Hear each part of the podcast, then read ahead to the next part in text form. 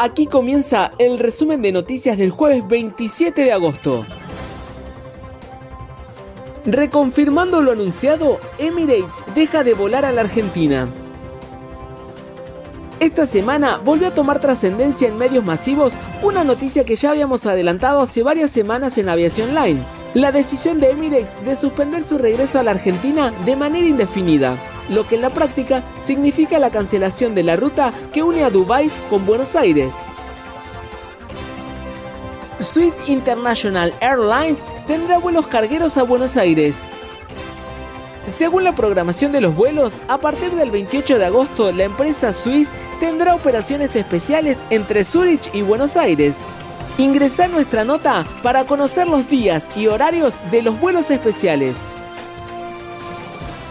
Copa Airlines incorpora a Argentina en su oferta de vuelos especiales de septiembre.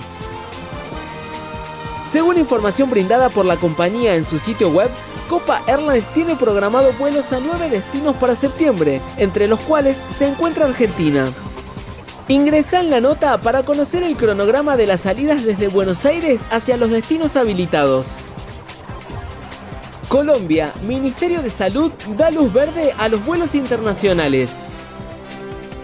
En respuesta a una solicitud hecha el 19 de agosto por el director de la Aeronáutica Civil, Juan Carlos Salazar, el Ministerio de Salud señaló ayer que no persisten las condiciones para mantener cerrados los vuelos internacionales desde y hacia las grandes capitales del país.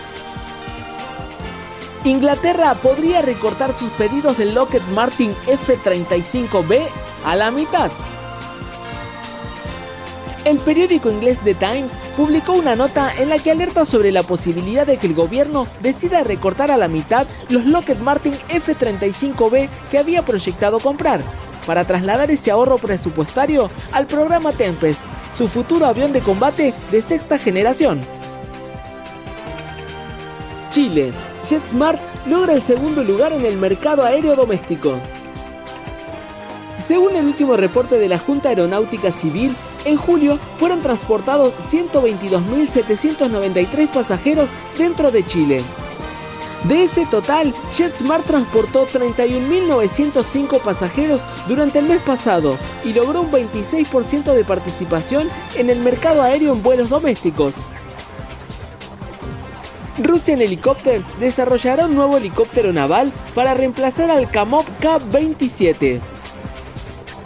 El pasado 25 de agosto, el Ministerio de Defensa de Rusia y la empresa Russian Helicopters firmaron un acuerdo para el desarrollo de helicóptero naval multimisión de nueva generación.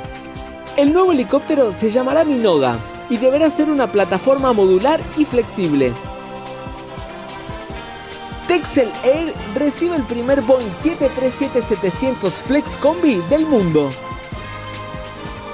Texel Air anunció la llegada de la última incorporación a su flota, un Boeing 737-700 Flex Combi, una conversión de aeronave sin precedentes desarrollada para proporcionar transporte de carga aérea más versátil. Además, es capaz de transportar hasta 24 personas y puede ofrecer la opción de vuelo de evacuación médica a través de dos camas médicas especializadas instaladas en la aeronave. No dejes de unirte a nuestro nuevo canal en Telegram para enterarte al instante de las últimas noticias, datos exclusivos, fotos, videos y mucho más.